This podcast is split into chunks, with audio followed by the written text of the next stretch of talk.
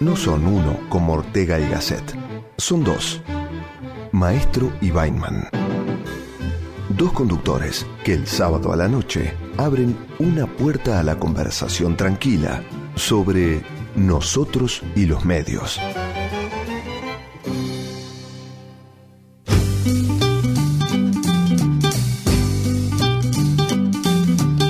Hola, muy buenas noches, buen sábado.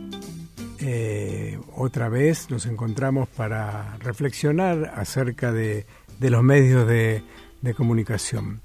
Em, hoy vamos a tener un invitado muy especial con el que compartimos muchas horas en la Sociedad General de Autores de la Argentina, pero que es un eh, dramaturgo y guionista muy importante. Eh, y con él hablaremos de cine sobre todo. Y a propósito de eso, cuando armábamos el programa con Sergio, nos decíamos, ¿por qué nosotros nos dedicamos a la escritura audiovisual? Y porque vimos mucho cine cuando éramos chicos y adolescentes. Y como dice Carlos Sorín por ahí, es la mejor manera de aprender a hacer cine es viendo cine. Eh, nosotros consumimos el cine argentino eh, en, los, cines de nuestros respectivos barrios, Caballito y, este, y el Once o Albanera. Y en esos cines yo recuerdo que veíamos tres películas o cuatro películas argentinas, cine que ya había sido filmado mucho tiempo antes, quizá, cine de los años 40 y 50, y donde nos nutríamos, nos divertíamos, palpitábamos, eh, las historias que, que, nos pertenecían o que habían pertenecido a nuestros padres e incluso a nuestros abuelos. Y la televisión, en aquella época, en los comienzos de la televisión, también tenía incluido al cine argentino de época. Eh, Canal 13, por ejemplo, tenía Telecine 13 que todos los días a la tarde pasaba dos películas argentinas. Dos, no una, dos películas de los 40 y de los 50, de la época de oro del cine argentino. Eh, y nos, nosotros eh, aprendimos a querer al, al, cine argentino que hasta de memoria en algunos casos, este, aprenderlo de memoria, porque muchas veces con Jorge cuando trabajamos nos acordamos de frases eh, y de diálogos enteros de, de, películas de Luis Andrini, de Ni Marshall, o películas dirigidas por Sofici, hablando de, clásicos del, cine argentino.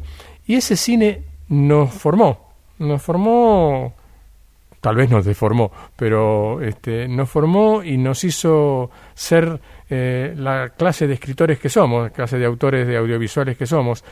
Porque ese cine, si bien es cierto que, que tenía algunas cosas de, del lenguaje que que cuidaban y que no, no se podía, nadie podía pasarse de la raya, era un cine para todo público, un ATP como se dice ahora.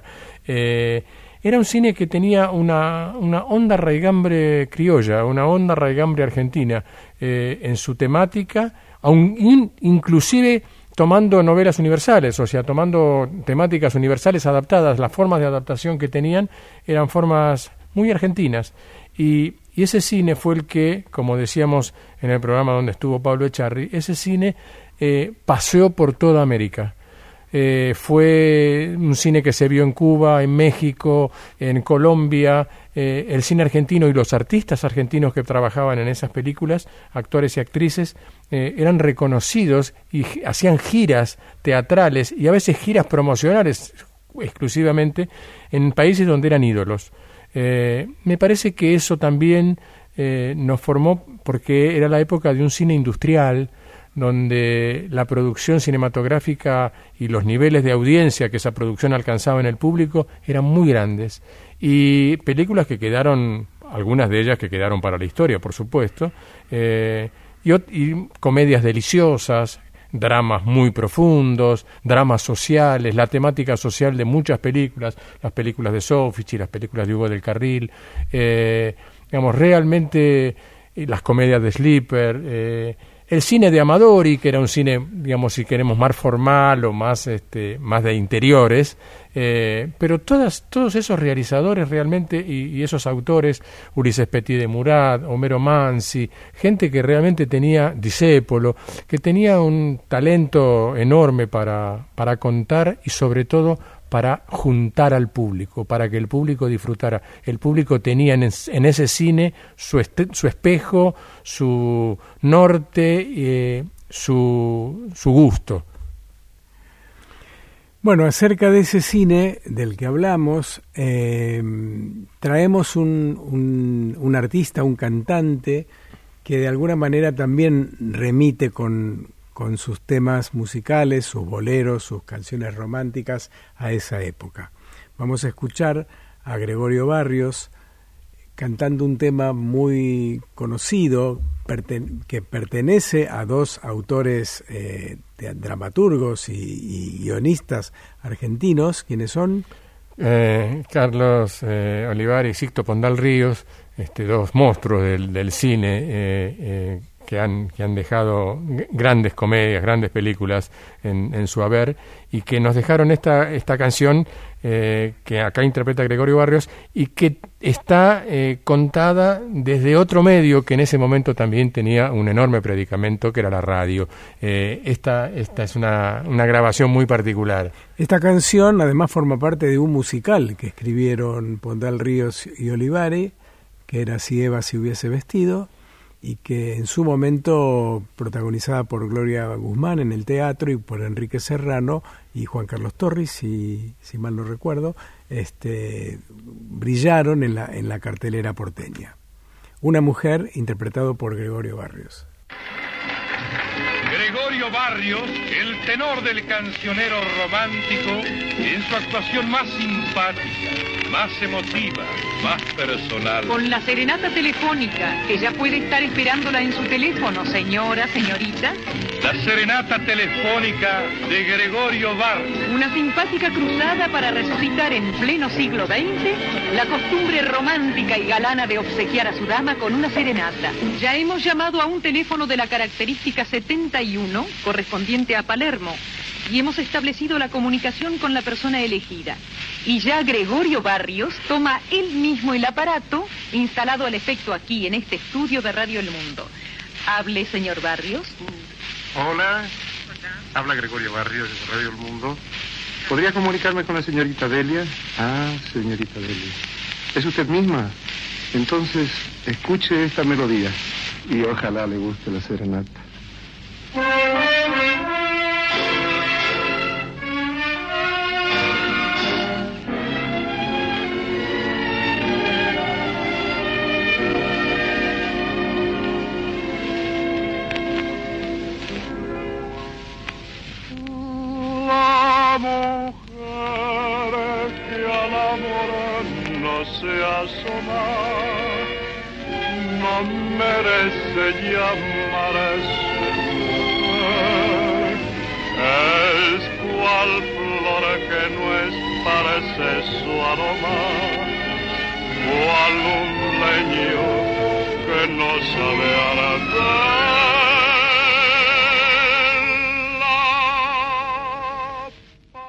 Bueno, esto era un fragmento de la, de la canción que, que nos entregaba Gregorio Barrios.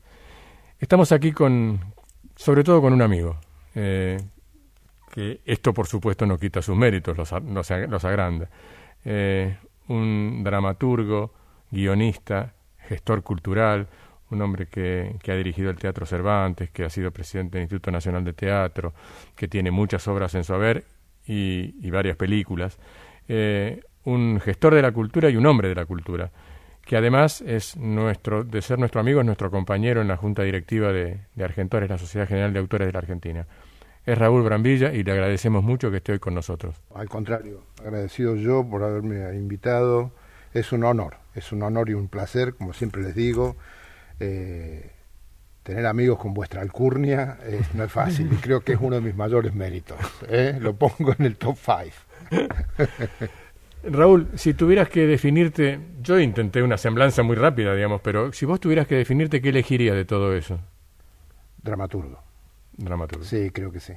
Creo que sí porque es lo que va decantando. Uno, eh, yo digamos que tuve que hacer de todo, un poco por obligación también, ¿no? Porque había que vivir y entonces fueron apareciendo cosas como actuar, dirigir, eh, producir, ser gestor, estar eh, en cargos públicos, pero lo que, y bueno, y fundamentalmente escribir, pero lo que yo recuerdo con que mis comienzos, y estoy hablando de la adolescencia, lo que me interesaba era escribir. Y creo que ahora, dando, dando toda la vuelta, estoy del otro lado de la adolescencia, eh, lo que más me interesa es escribir. Por lo tanto, lo que más disfruto, ¿no? Eh, por varias razones, tal vez porque sobre todo dramaturgia, sobre todo teatro, porque es un rito muy personal, muy íntimo, ¿no? Después viene la otra etapa que es ponerlo en escena, pero no me refiero a eso. Me refiero a eh, tu soledad frente a la, en este caso, la computadora y, la, página en blanco, ¿no? Y de ahí inventar fantasmas y, convocar imágenes. Todo eso es lo que creo que más me, hace feliz en este momento, ¿no? Después está eh, el, tema de la gestión. El tema de la gestión es algo que, bueno, he aprendido en Argentores, he aprendido muchísimo acerca de lo que es el derecho de autor. Eh, uno cree que sabe, hasta que empieza a encontrarse con una cantidad de una problemática tan compleja eh, que se da cuenta que no sabía tanto. Y eso es algo que en los últimos años me ha apasionado también, ¿no? cómo, cómo abarcar, cómo defender, cómo, cómo contener lo que implica eh, el autor cuando sale del espacio íntimo, cuando se separa de la computadora, cuando ya tiene el, trabajo listo y, quiere ponerlo en la calle. Eh, es, todo un aprendizaje. Yo diría que son las dos cosas en este momento. Ahora, eh, ahora, perdón, si no, fuera, del, puse dramaturgo primero porque creo que si no fuera dramaturgo no podría ser lo otro, ¿no? Eh, Pero cuando te presentábamos también como gestor cultural, Sergio mencionaba tu, tu función dentro de la una institución como fue el Cervantes o el Instituto Nacional del Teatro. Ahí, digamos, ¿de qué manera aportaba el autor a ese trabajo? O sea, para ser funcionario es necesario ser artista. Qué pregunta. No, porque a veces. yo, yo diría que sí. En principio y crudamente sí. Y, pero también es cada vez más necesario eh, haberse formado de algún modo en la gestión. Creo que las dos cosas son importantes. Tal vez antes, tal vez por, por carencias del medio, la gente que llegaba a la gestión era, tenía un perfil más artístico que de gestión pura. Eh, tampoco es bueno la gestión pura. Creo que hay que transitar el escenario, hay que transitar los sets, hay que transitarlo para que para entenderlo en carne propia el tema, porque si no se corre el peligro de, mirarlo de afuera y mirándolo de afuera se corre el peligro de ser injusto, porque eh, no es lo mismo mirar al que tiene hambre que tener hambre. Claro. Correcto. creo que no con esto quiero decir que para ser mejor cocinero hay que haber tenido hambre. Pero si uno tiene un poco de apetito, mejor, ¿no? Este, condimenta mejor, eh, sala mejor, cocina mejor. Entonces, ¿qué no haber estado nunca, no, no haber tenido nunca hambre y estar este, con, con todos los condimentos a mano? Así está bien pero eh, los aprendo como de memoria. En cambio, si los pruebo, porque tengo hambre, voy aprendiendo creo que desde el interior del tema. Es más un aprendizaje de la vida que de los libros, ¿no? Sí, yo, eh, yo creo que sí. Yo fundamentalmente creo que sí, como todo el artista, como todo en el artista, ¿eh? no solamente el, gestor. Me parece que el artista está bien lo académico, está bien que se nutra con todo lo que pueda, pero me parece que la, la primera escuela del artista está en la calle, está en la vida, ¿no? Si no sería un artista, digamos, sería un artista igual al otro. O sea, todos los artistas serían iguales porque todos estudiarían del mismo libro. estudiamos, claro, estudiamos con el mismo manual, entonces, y bueno, eh, pero el manual acá es la vida de cada uno y la materia... ¿Y cómo la ve la vida también? ¿Y cómo ves la vida? ¿A través de qué cristal la ves, no? Si tuviste hambre o no tuviste hambre, para eh, una metáfora, ¿no? Digamos, sí. sí, por, por, qué situaciones atravesaste y esto. Eh, pero creo que hoy la gestión es más compleja que antes en, muchos sentidos. Por eso creo que hace falta también más formación en la gestión para, para estar al frente de, las instituciones. ¿no? Claro, el, tema está cuando de pronto frente a una institución o frente a una función eh, vinculada con, con, el audiovisual, por ejemplo, hay un el, quien gestiona, quien dirige, es una persona que viene de otro palo. Tal vez, eh, digamos, hemos tenido, hemos tenido experiencias, independientemente de cómo uno evalúe la gestión de tipos como Kiv Stife, por ejemplo, en San Martín, que no era un dramaturgo, no era un artista, pero, venía del mundo del teatro. Venía del mundo era un crítico, Era un crítico, y, sí, sí, era un estudioso del teatro, digamos, no era alguien, un paracaidista que vino. Claro, no se improvisó un día que, digamos, llegó y le abrieron la puerta del despacho y dijeron, bueno, esto es el despacho, y no, él sabía, digamos, sabía dónde iba y sabía de qué iba. Eso lo vemos muchas veces en, en el audiovisual y hoy en las plataformas, donde el CEO de una compañía no tiene nada que ver con el audiovisual o sea, tiene más que ver con un Excel, con una planilla y ver si cumple con ciertos. Como algunos funcionarios. Hay algunos funcionarios que también. Claro, claro. Tienen más que ver con un Excel, una planilla que. A ver, lo que vos. Yo creo que es muy importante lo que vos dijiste hace un rato. se ha complejizado la gestión respecto de lo que era, digamos, en antaño. Eh, y es cierto que tiene algunas particularidades y hay que saber de gestión y hay que estudiar la gestión también, o por lo menos interiorizarse de la gestión. Eh, el problema es que eh, la gestión, desde el punto de vista teórico, eh, es, conocer esos mecanismos del, dinero, de la administración. Pero lo que pasa es que en nuestro medio o en, nuestras instituciones aparecen factores que no son solamente números y planillas. Por supuesto. Y creo que en la base de todo está también el sentido común, ¿no? Más allá de que suele ser el menos común de los sentidos, pero esto es una frase muy conocida. pero creo que como gestor eh, eh, tu sentido común debe guiarte un poco también, ¿no? Porque si, si no, eh, mira, yo siempre pongo un ejemplo, a ver, cómo, ya que estábamos hablando de cine, supongamos que estamos al frente de una institución o de una productora que quiere instalar el cine en un pueblo donde no hay cine. No hay cine. Bueno, es decir, ¿qué, qué, hacemos? A ver cuáles son los pasos a seguir. Bueno, primero conseguimos un, un proyector, si no, no. Después conseguimos por lo menos una pared para proyectarla, ¿no? Claro. Este, las sillas las pueden traer los vecinos, no hay problema. Eh, comunicamos el hecho de que esta noche en la plaza este, va a haber una película. Todo eso puede funcionar bárbaro y, y la convocatoria puede ser buena. Ahora, si me equivoco en la película que voy a dar, claro. todo lo anterior no sirve. Digamos, a ver qué doy porque si convoco a la gente en ese pueblo donde nunca eh, y, doy un Berman, no sé si va a funcionar, si va a aprender, si va, si va a dar resultado lo que estoy buscando, ¿no?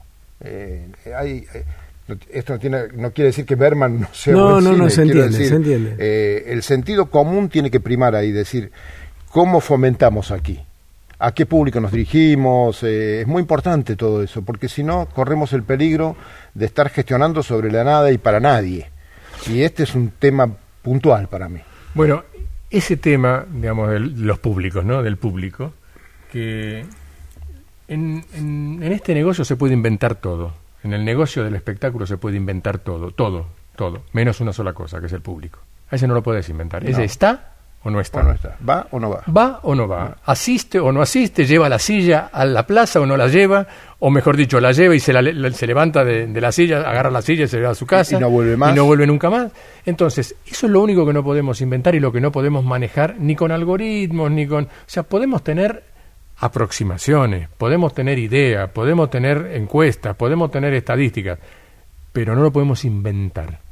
Esto me parece que también es muy importante para un gestor no olvidarse de cuál es el material humano sobre el cual está trabajando o sobre el cual está intentando operar. Sí, eh, eso se ve mucho también cuando, cuando prima más la, los, vínculos políticos y no se tiene en cuenta también la, efectividad de la persona que se elige para un determinado ah, cargo, ¿no? O sea, eh, se ve no solamente en, el espectáculo, se ve en, en la educación, se ve en la salud, ¿no? Si no hay alguien que sea del palo ahí, es muy difícil. ¿no? Yo, recuerdo, digamos, eh, en ese periodo trágico y eh, lo tragicómico era ver cómo eh, diferentes oficiales del ejército de la aeronáutica o la marina que se habían repartido los canales de televisión, entonces la marina estaba en canal 13 y entonces la programación terminaba con el, con el con el, con un barquito y con el Pato Carret, porque era la Marina, y en, Canal 11, en Canal 11 estaba la aeronáutica, entonces había Leoncio estaba en un avioncito, y ATC o la televisión pública hoy este, estaban todas las fuerzas, y cuando de pronto el, director o interventor de la, del, del canal de turno este, quería dar pasos como si supiera, pasaban cosas realmente tragicómicas, ¿no? Desde, desde, el, desde cosas muy sencillas como que el jefe de iluminaciones venía a decirle al, al interventor, este coronel, eh, no, no tenemos más gelatina, gelatina de la luz, ¿no? Sí, sí, claro. Entonces el coronel contestaba, bueno, hagan un canje con Royal, porque sabía, había escuchado por ahí, y no era la gelatina Royal. ¿No? No, Este, cuando o-. ¿Qué hacemos con la torta Claro, publicitaria? la famosa, la famosa, eh, la famosa anécdota de la torta publicitaria. Eh, durante el día se pasaba una cantidad de avisos publicitarios que iban en un, eh, estaba todo en una, to- lo llamaba torta publicitaria, que era un, un empalmado, este, una, una compaginación hecha en tape de, de todos los avisos que iban.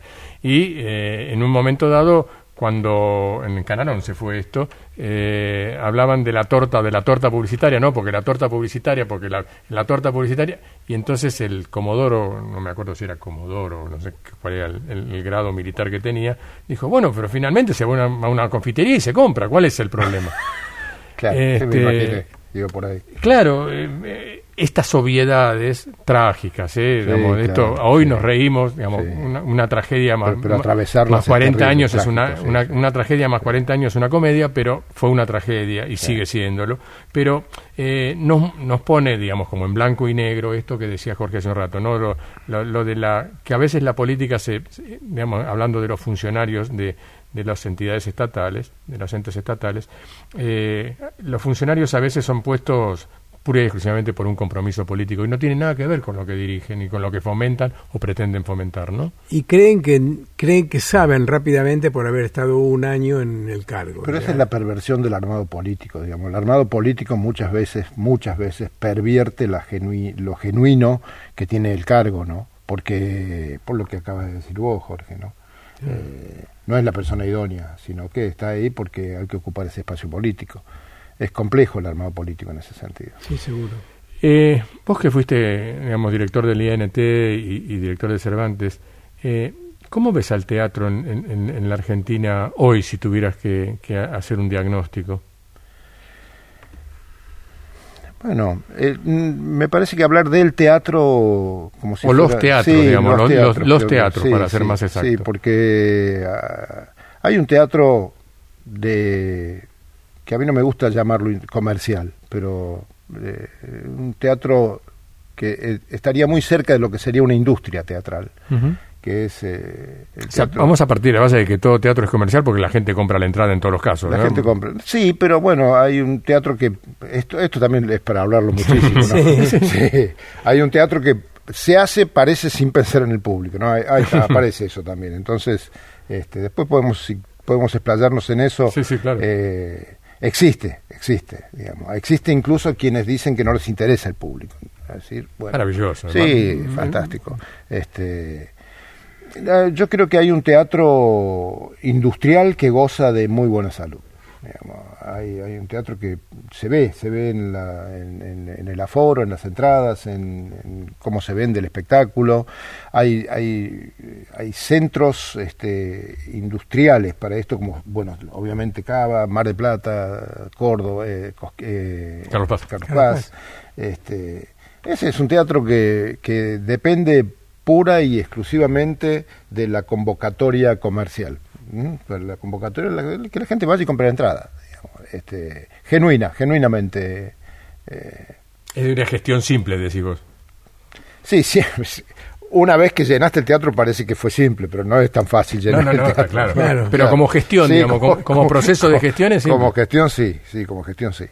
Y después hay una enorme cantidad de teatro llamado independiente. eh, hoy el teatro independiente, si tenemos en cuenta que independiente es no pertenecer a este circuito industrial ni tampoco percibir ningún tipo de beneficio del Estado, prácticamente no hay teatro independiente. Todos eh, reciben, afortunadamente, una ayuda pequeña o no del Estado, ¿no? A través de los subsidios en general pasa esto, a través del INT, a través de Proteatro aquí en Buenos Aires, este, del INT a nivel nacional. Eh, ese es un teatro que para mí no, no para de crecer. Esto lo digo francamente, me parece que es un fenómeno eh, a lo que el instituto eh, eh, fue muy importante en esta... El Instituto Nacional de Teatro, sí, Sí, en esta transformación fue muy importante por el constante apoyo, no solamente a la producción en sí, sino también a, hacer, a mover el espectáculo, al circuito de giras, este... Me parece que la labor del instituto ahí ha sido clave. y y en la ciudad autónoma hay un movimiento teatral que depende casi exclusivamente del, del, pulmón de quien lo hace, ¿no? Del, del, trabajo de quien lo hace. Y me parece, la verdad, muy, muy, muy fuerte el movimiento. Eh, eh, se puede hablar muchísimo de esto, pero para darte una respuesta rápida, creo que, que, que tenemos buen teatro. Creo que hay muchos creadores muy importantes y que no es sencillo, no es sencillo llevar adelante una producción independiente hoy. Claro que vamos a seguir charlando y mucho. Este, ahora vamos a hacer una muy breve pausa y volvemos para seguir charlando con nuestro invitado de lujo de hoy, que es Raúl Brambilla, nuestro amigo y, y compañero en la Junta General de Argentores. Nos vemos un ratito. Medios sucios. Medios libres Medios a medias. Medios completos. Nosotros y los medios. En la 1110.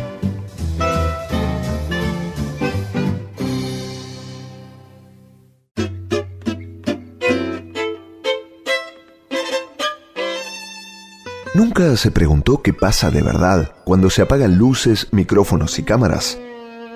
Nosotros y los medios Maestro y Weinman se hacen las mismas preguntas y te acercan algunas respuestas. Acaricia mi sueño el suave murmullo de tu suspirar. Como ríe la vida si tus ojos negros me quieren mirar.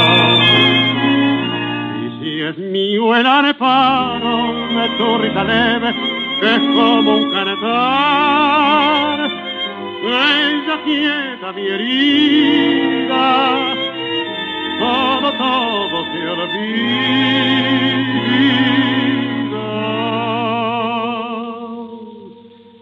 El día que me quiera, la rosa se engalará, se vestirá de fiesta con su mejor color y al viento las para mirar que ella eres mía y loca la portara se cortará tu amor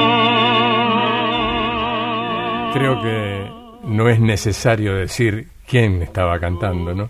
Pero eh, esta inclusión de, Gardel en, nuestro programa de hoy no es eh, solamente el producto de la admiración que tenemos por Gardel, sino también tiene que ver con nuestro invitado, que es Raúl Brambilla, que además de ser un gestor cultural, un dramaturgo con eh, grandes obras de teatro estrenadas, también fue guionista de una película que tomaba el tema de Gardel, una película que se llama Sus ojos se cerraron, ¿verdad Raúl? Sí, sí, sí. De la cual fue autor y actor, sí, eh, sí, extrañamente actor también. ¿Cómo llegaste a ser de lepera en, en esa película? Hace el papel de, hace el ah, papel de lepera, Lo impuse, lo impuse. Ah, lo impuse. Si no, no, no, no ah. entregaba el guion. No, no, no, qué sé yo, como llegué. O sea, hablando con el director, de pronto me dijo, ¿no lo querés hacer vos? Sí, Chavarri, ¿no? Sí, Chavarri. Jaime Chavarri. Me había visto en, en un par de cositas y, dije, bueno, sí. Claro. si te parece que lo puedo hacer, sí. Este, y yo creo que al principio, los dos primeros días de rodaje se arrepintió, porque yo venía con un bagaje muy teatral, ¿no? Entonces, este, trataba de bajarme, bajarme, bajarme, repetimos muchas veces la primera toma. Después ya cuando se acercó y me dijo, ya lo tienes, ya lo tienes, ya lo tienes. Entonces ahí me tranquilicé, pero no, era para mí difícil, eh, prácticamente no había hecho nada en cine, así que... Yo recuerdo a, un, a un periodista del espectáculo, eh, ya fallecido, un gran periodista del espectáculo, conocedor de toda la historia del espectáculo nacional, este, que también nos hablaba de, de Ríos y Olivari, que era Leo Vanés, que él subrayaba la habilidad y la, la, riqueza del, no la habilidad, la riqueza del lenguaje de, que usaba, del vocabulario de Lepera para hacer universal mm. los tangos, ¿no? El día que me quieras, la rosa que engalana, todo era comprendido en, en el mundo hispanoparlante. Un genio, un genio. ¿No? Sí, sí. Sin localismos. Sí, sí, sí. sí maravilloso. Leo decía que más allá de las melodías... Aparte era brasilero. Lepera. Sí, claro. Sí. Claro, mira. No lo sabía. Sí, sí, era brasilero. No, y, obviamente manejaba, vos lo estás diciendo, ¿no? Claro. El, español lo manejaba muy bien, pero hay que tener en cuenta también que era brasilero. Pero, pero ¿qué, ¿qué capacidad tuvo este hombre para entender que la manera de sacar al tango del nicho, de ese nicho casi, digamos, de origen prostibulario y muy local, muy lunfardo, sacarlo y universalizarlo a través de letras que eran posibles de comprender por cualquier eh, hispanoparlante del mundo. Sí, además que se transformaron en clásicos insustituibles, ¿no? Claro. Lo que estábamos escuchando recién. claro, recién escuchábamos, digamos, ese día que me quieras, eh, o sus ojos se cerraron, digamos, eran, eh, como es el título de la película que escribió Raúl y que dirigió Chavarri, esos temas eran escuchados en todo el mundo, realmente eran en, todo el mundo de habla hispana los cantaba, además eh, distintos artistas los cantaron de, todas las épocas. ¿Cómo fue la experiencia de, haber actuado en un guion una película que vos mismo escribiste? Bueno, uno creo que se olvida de que escribió la película. No, yo no tenía en cuenta que la película la había escrito yo con mi socio, además, no fui solamente yo, sino mi socio Oscar Plasencia de ese momento. Eh, no, yo no tuve en cuenta en ningún momento que los textos en cierto modo eran míos. No, no, em, asumí el trabajo de actor sin pensar en eso y casi que el, trabajo de Chavarri conmigo era lo que me importaba. ¿no? me, importaba más cómo, cómo estaba actuando yo que si estaba siendo muy fiel al guion. ¿no? Ah, o sea que no respetaste la letra. no, siempre, siempre, claro, bueno, usted lo sabe muy bien esto. O sea, siempre hay pequeños cambios eh, durante el rodaje o, ajustes, o ajustes o cortamos esta escena o agregamos acá y no siempre el guionista este, se, se le pide la opinión al guionista, ¿no?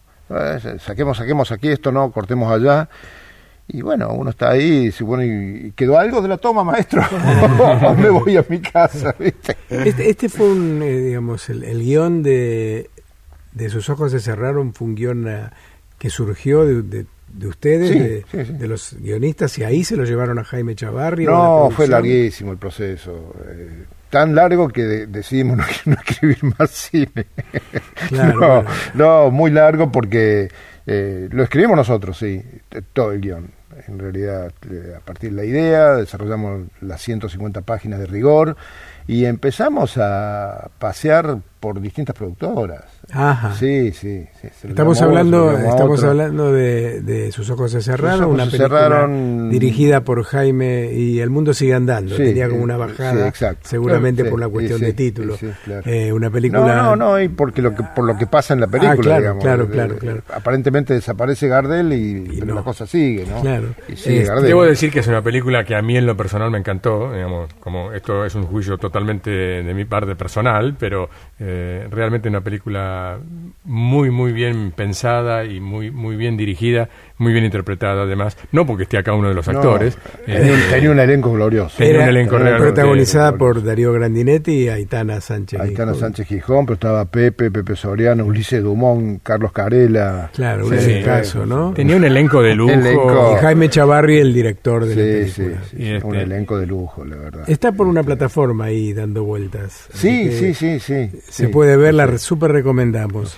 Eh, volvamos un poquito después de este homenaje a, sus ojos se cerraron y a Gardel y a, y lo, que te puedo, lo que sí te puedo agregar es que creo que se hizo por la insistencia de los guionistas la película. ¿eh? Ah, sí. Sí, sí, porque cambiamos, la, había, a veces este, nos sometíamos a la, a, la, necesidad de ciertos cambios y el otro día murió Carlos Saura. Carlos Saura fue uno de los que tuvo el guion en la mano y hablamos con él y bueno, finalmente no, no pasó. Fabio, se lo llevamos a Fabio, este, hubo una cantidad, fue muy, muy, muy largo, muy largo. Eh, hasta que finalmente ya ni me acuerdo, sinceramente ni me acuerdo por qué quedó Jaime. Este, pero bueno. Eh, pero volaron alto en la búsqueda del director, ¿no? Sí, porque nos parecía un guion muy difícil de hacer que necesitaba, en realidad era un, guion que necesitaba un director experimentado. Claro, de un director con una mano firme para, para no irse a cualquier lado. Era, un, un, guion, digamos, que podía haber sido fallido en el sentido de la dirección. Y, y, si no hubiera estado en manos de alguien que sabía lo que quería hacer y lo que debía hacer. Incluso Jaime eh, hizo, trabajó bastante con nosotros, eh, quitando algunas cosas que les parecían muy literarias, que nosotros a regañadientes les quitábamos, pero a la larga. Este, creo que, era, que estaba bien. Digamos, los guionistas somos moderadamente tolerantes en ese sentido, frente a cuando las opiniones son sensatas y cuando son de buena leche, digamos, y, para mejorar el producto uno debe ser contemplativo de esas cosas, ¿no? A mí el problema es cuando hay un ignorante que no, bueno, meter la mano. A mí me pasa cuando yo pongo en escena mis obras, ¿no? que en general las pongo yo en escena, este, paso con alguna que no, pero las menos pero me pasa que estoy convencido en el escritorio de que esto va a funcionar en el escenario y después en el escenario no me funciona como yo creo. Entonces, eh, ahí antepongo el director al autor, ¿no? Incluso con, con, los actores le digo, no le vamos a dar bola al autor en este momento. o sea, porque si le preguntamos no va a estar de acuerdo. Así que cortemos esto, ¿no? Eh, y esa experiencia la vivo a diario cuando ensayo. Eh, es, entonces, entiendo que si hay otro director, en, lugar, en este caso no hay problema porque soy yo, entonces yo soy te autoriza, claro, yo autorizo a que, se, que el director corte esto, o cambie esto, o cambie el orden de las escenas. Pero creo que ahí uno entiende también, eh, amplía su punto de vista y si hay otro dirigiendo, como decís vos, Sergio, si es atinado lo que está proponiendo, no, también puede, puede haber alguien que no sea atinado. Entonces ahí está, entramos en conflicto, ¿no? Pero si es atinado, si es entendible, si es lógico lo que está proponiendo, obviamente que va a haber cambios, puede haber cambios. Este, no, no, no siempre no siempre termina en el escritorio la escritura, ¿no? Valga la redundancia. Casi nunca. Casi nunca. Casi nunca, en los hechos casi nunca. Eh. Pero por otro lado, eh, yo cuando hablo de atinado, digo alguien que esté sumándole al plan del guion. Eh, en vez de restarle, porque cuando la acotación, el consejo o la, la propuesta mejoran es porque suman al plan del guion, lo, lo, están mejorando. Totalmente. Eh, cuando no es atinada y cuando es un ignorante, como decía Jorge recién, el que hace la propuesta, un ignorante que no tiene la menor idea de qué se trata o lo ve desde otro punto de vista totalmente diferente, en vez de sumarle le resta al guion, a la obra de teatro, a lo ah, que fuere. Por supuesto. ¿no? y hay veces que hasta eh, lo pervierte el texto, ¿no? Debo confesar que como director con textos ajenos eh, alguna vez he propuesto cambios que después a mí mismo no me gustaron. ¿eh? eh y tuve que ir y decirle al autor, tenía, yo no tenía razón. Eh, funcionaba mejor como lo había escrito vos. Pero tuviste la nobleza de decir. Sí, por supuesto. No, no, no sé si la nobleza. Sí, en ese sentido, yo soy muy autocrítico. No, pero reconocer los errores, reconocer los errores ante los demás es un acto de nobleza, eso es definitivamente. Este, no lo no, aunque no lo quieras admitir vos. No, bueno, pero es que, es que uno aprende de eso, ¿no? Y, y lo mejor es, eh, es la autocrítica en ese sentido. Estuve bien, esto que modifiqué, esto que propuse. Como decís vos, ¿mejoró o empeoró el tema? Y a veces me parece que funcionaba mejor en el original que en la propuesta que hice yo, ¿no? Eso no me, no, por suerte no me ha pasado muy, muy seguido ni, ni me pasa siempre, pero ha pasado, me ha pasado, sí. Los autores, y me refiero específicamente, no solamente el audiovisual, también los dramaturgos, tienen una, una hay una, una, línea de tensión con los directores en relación al texto y en relación a la obra en general. Eh, lo digo por compañeros y amigos dramaturgos que muchas veces han tenido que discutir y pelearse, hasta pelearse este, de manera violenta con, con, algunos directores acerca de estos cambios justamente y de, la, de lo atinado, de lo pertinente, de lo oportuno de esos cambios. Sí, sí, eh, totalmente, porque a veces no, a veces cuesta comprender también, ¿no? Eh, en esa tensión es difícil eh, tener tolerancia y comprender de qué se trata el cambio propuesto de los dos lados, ¿no? porque hay que resolver y hay que resolver sobre la marcha Y bueno, el teatro es distinto porque tiene más tiempo de ensayo, puede decir, mira, me equivoqué, vamos a volver a poner esta escena porque, ¿no? Cuando estás este, en un rodaje es más difícil. En un rodaje Claro, es mucho más claro, complicado. claro. Raúl, eh, hoy día nos pasamos hablando de las plataformas. Este, ¿Cómo ves el teatro dentro de una plataforma? No solamente con las plataformas nacionales, digamos, en el mundo hay, el, Inglaterra tiene, tiene su plataforma donde transmiten prácticamente la obra de teatro. Sí. Aquí tenemos también la plataforma de Teatrix Sí. que lo hace. Sí, lo hace muy bien. ¿Cómo imagin qué, qué, qué imaginas vos con eso? ¿Qué fenómeno se produce? Porque el teatro, digamos, tiene una particularidad que es la presencia de ese El público, aquí y ahora. el aquí ahora, la energía del espectador. Sí, lo presencial Eso como... es, un- es insustituible. es una información Ah. acerca de lo que se... Es como ver fútbol, que no es lo mismo ver fútbol en la cancha que ver el, ver el partido en, una, en un televisor, ¿no? Mm, Mira, no, porque para mí el fútbol a veces viéndolo en la televisión mejora la visión, porque lo ves desde distintos puntos de vista, puedes analizar, puedes estar en la cancha, te distrajiste para comprar la coca y te Claro. perdiste el gol, ¿no? Claro. Y en ese sentido yo defiendo el fútbol televisado. No es que no defienda el teatro televisado, me parece muy digno, esto lo de Teatrix es muy digno, lo hacen muy bien realmente, Sí. este, técnicamente. Pero yo creo que el aquí y ahora es insustituible. Creo que puede, el, el teatro en plataformas puede ocupar un espacio, puede crecer. eh, es una cosa complementaria. Mm, Para quien no pueda acercarse es muy importante. si- Claro. Es supletorio, Sí, digamos. tener la posibilidad. Alguien que vive en provincias, aquí mismo, y quiere ver una obra que se hace solamente en Buenos Aires y no tiene la posibilidad de venir a verla, o le resulta muy caro, o por lo que sea, este, y la puede ver desde, desde Tucumán, bueno, sí, está bien, digamos, es, es una posibilidad. No es, no sustituye al hecho teatral. No, es incluso ver, ver algo que uno no pudo ver en su momento Exacto. cuando estuvo en el teatro y... Es, ¿no? otra, es otra cosa, es otra cosa. eh, pero sí, eh, es un, es un, es un, puede ser un buen complemento. Y Claro. no, no quita que crezcan eh, la- las plataformas. Seguramente va a crecer, eh, pero respecto de, de la energía de lo presencial, de la, la comunicación física que se establece entre el espectador y, y los actores que están en el escenario, eh, eso no, no se puede este, sustituir por, por, una, por una grabación. Por mejor que sea, y no le estoy retando mérito, No, digo, no, digo no. que son dos cosas diferentes. El teatro como tal, a mí en lo personal me parece que el teatro es el fenómeno presencial. Lo otro es una- una- algo que es supletorio, algo que reemplaza, algo que informa sobre el teatro, que informa sobre la obra de teatro y su representación, pero no es el fenómeno teatral. Amplío la pregunta. ¿Y el teatro en streaming? O sea, Sí, esto es que más lo- o menos lo mismo. Es más o menos lo mismo. Estaba pensando justamente en lo que dice Sergio, que es, y digo que es insustituible porque lo acabamos de vivir hace muy poco.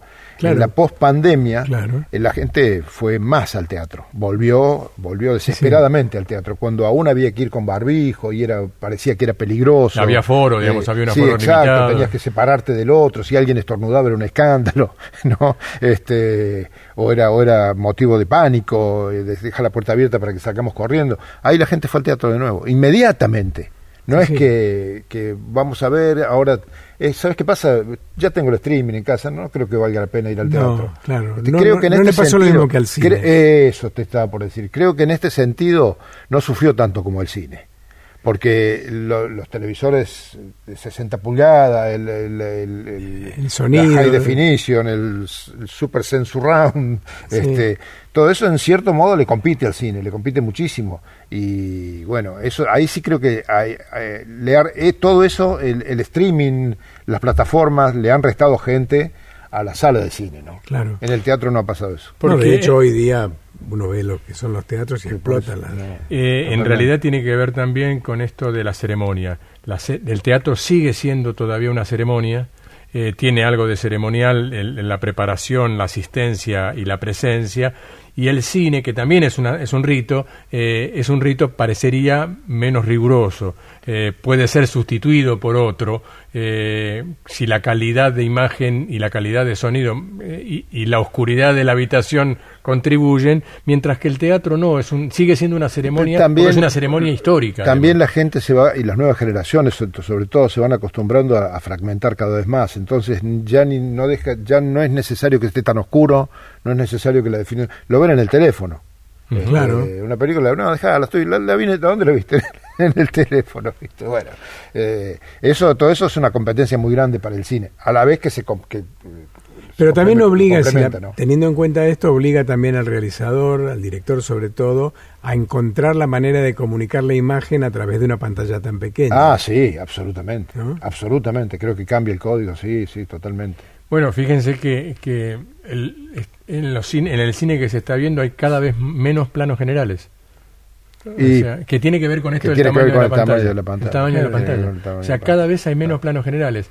Son muy pocas las películas que tienen planos generales y sobre todo son películas que están claramente destinadas a las salas por, por la manera en que se, han se van a comercializar.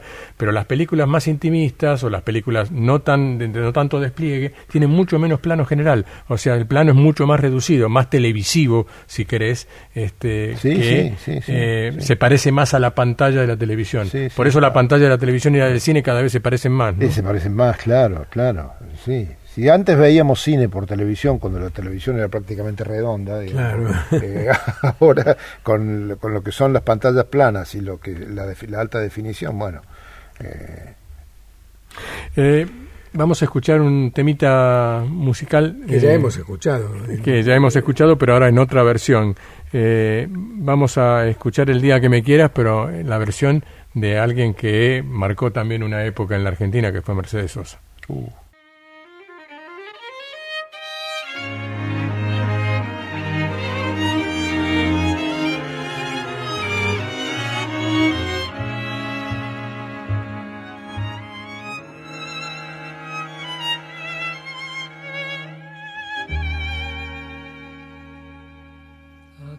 Acaricia mi ensueño el suave murmullo de tu suspirar.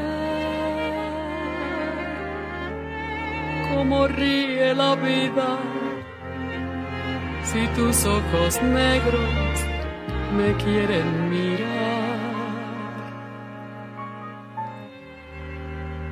Y si es mío el amparo de tu risa leve que es como un cantar. Ella quieta mi herida, todo, todo se olvida.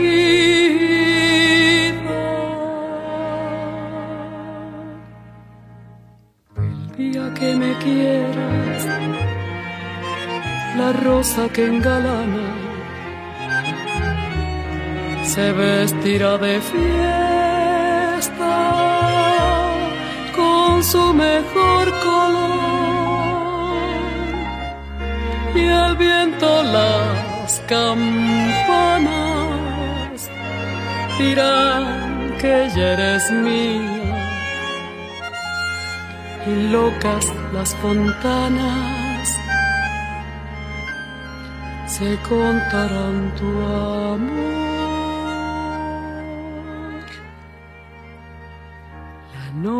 Que me quieras, desde el azul del cielo, las estrellas celosas nos mirarán pasar y un rayo misterioso hará nido en tu pelo, luciérnaga curiosa, que verán que eres mi consuelo.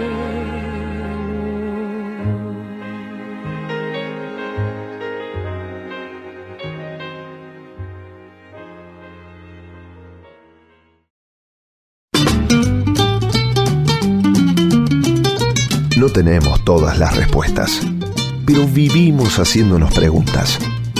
Nosotros y los medios. En el bucle de la duda constante.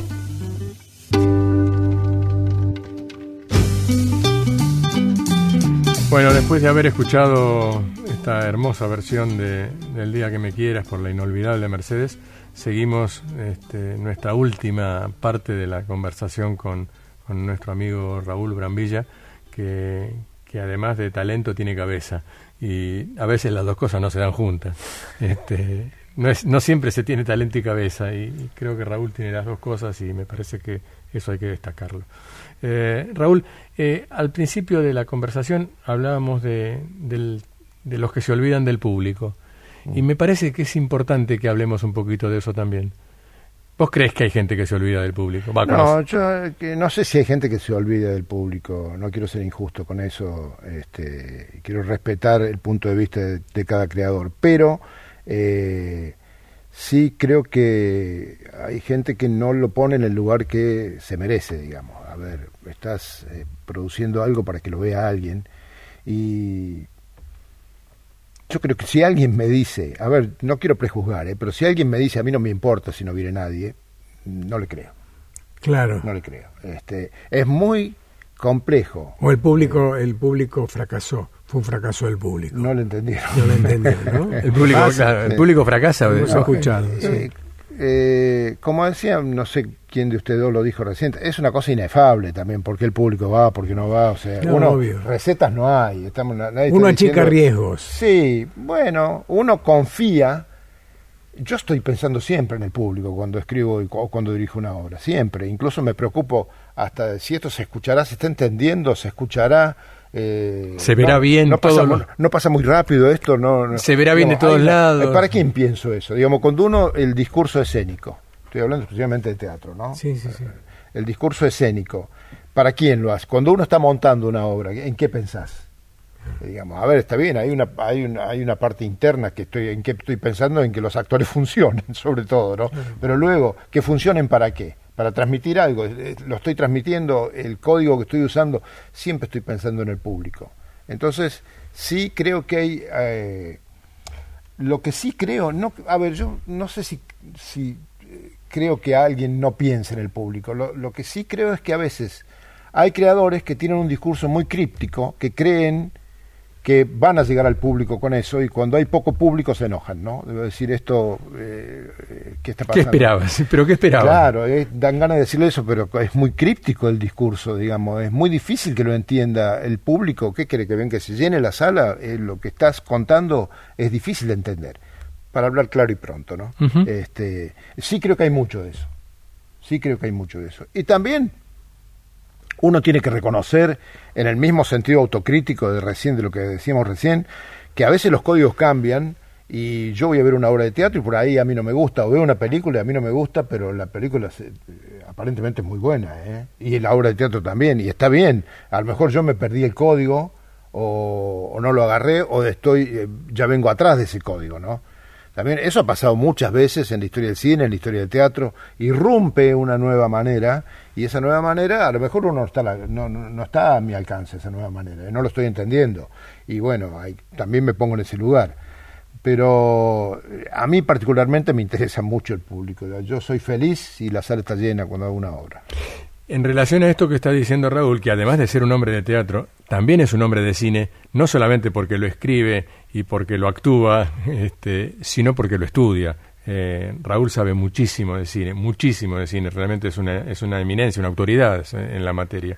Eh, y hablando del cine, en el cine también hay gente que en algún momento no tiene en cuenta al público o pone la cámara al revés. Lo mismo, lo mismo, sí, por supuesto. Por supuesto, claro. O sea, no es patrimonio solamente del teatro, esto del elitismo o el discurso críptico. No, no, no, no. O son modelos derivados, digamos, ¿no? Modelos heredados. y, no, y ya no resulta genuino lo que estás haciendo. A lo mejor, eh, a lo mejor estás tomando modelos extemporáneos eh, insertándolos aquí y aquí no funcionan como funcionaba el original que te embriagó. Eh, y eh, podemos hablar concretamente, tomando lo que dice Raúl, de la Nouvelle Vague francesa, digamos, lo que fue la Nouvelle Vague francesa en, en, el mundo y lo que fue en la Argentina el cine de esos años, digamos, un cine difícil de digerir, difícil de, de interpretar por el público, lejano del público. Hubo mucho de eso, sí, y lo sigue habiendo para mí, para mi gusto. Claro, eh, en otra oportunidad hablamos con Pablo Echarri de esto, ¿no? Justamente, de, de un cine que se aleja del espectador. creo que en, el cine argentino actual me y como ese cine también que quiero contar mi propia historia porque creo que es importante y tu vida no le importa a nadie salvo que tenga una estructura dramática y yo extraño no digo que esté bien o que esté mal porque son colegas y no a mí no me gusta pero yo extraño eh, una estructura dramática más sólida en, muchos guiones en muchas películas como la que estabas mencionando vos este, puede gustarte o no pero bueno eh, la estructura dramática era realmente sólida, ¿no? Sí, eh, digamos, a ver el guion, estoy hablando del guion. Claro, la estructura, lo que pasa es que la estructura dramática y el guion en sí mismo entraron en conflicto con el cine, eh, digamos, en, los años 60, hubo, un, conflicto y hubo directores, en, Francia, por ejemplo, que dijeron que no necesitaban guion, o sea, que el guion era absolutamente accesorio y no ni siquiera era necesario. Eh, y que filmaban de acuerdo a lo que surgía, salía y se hacía. Eso duró muy poco en Francia, ¿eh? eso la Nouvelle Vague fue un fenómeno de dos o tres años no más. ¿eh? Este, y después incluso los mismos directores de la Nouvelle Vague, los mismos escritores de la Nouvelle Vague se fueron para otro lado.